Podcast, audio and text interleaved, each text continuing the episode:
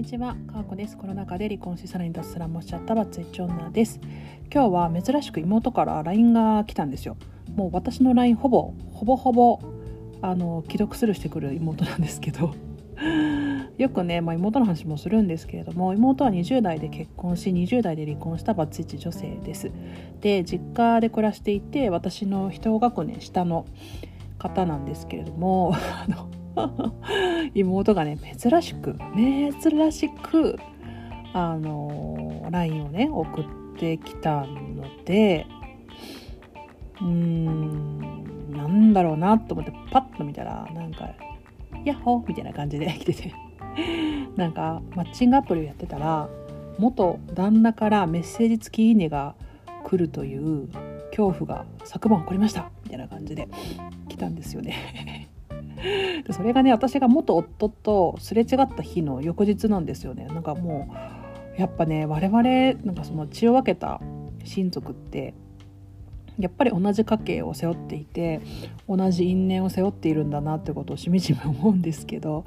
マジかと思ってでまあなんかそのどんなメッセージだったかちょっと今から聞くんですけど元旦那にマッチングアプリで見つけられるってねもうめちゃめちゃ恐怖ですよね。怖っと思ってまあちょっとちょっとだけ粘着質の方なんですよね。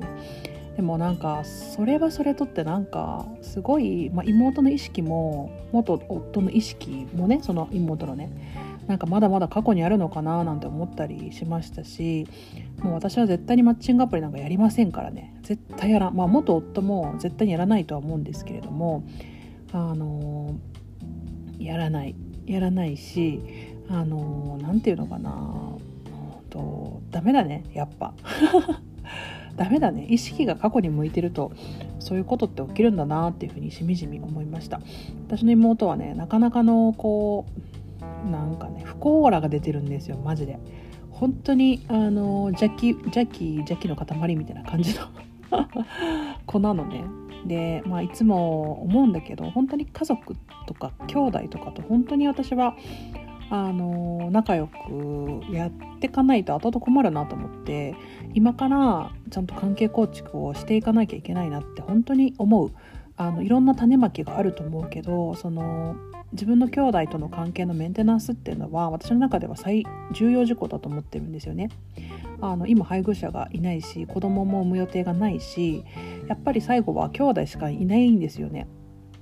でありがたいことに私は3人兄弟なので、まあ、姉と妹がいるんですけれども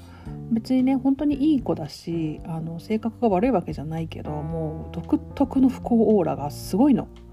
でそんな LINE でしょ？もう元夫からなんか執着されるとかね本当に本当にあかんと思ってもう本当に不幸オーラを断ち切ってほしいですね。でまああの私もなんかそうどうこうね妹になんか言うことはないけどもし言えるのであればもう理想の自分をインストールしてもう私こんな感じよって言って振る舞うっていうのめっちゃ大事だと思っててあの自分の理想のお金の使い方理想の時間の使い方理想の空間の使い方っていうのをあのしないとあのインストールはされないなって思うんですよね。なんかそれが幸せになる秘訣かなと思っています。かこでした。さよなら。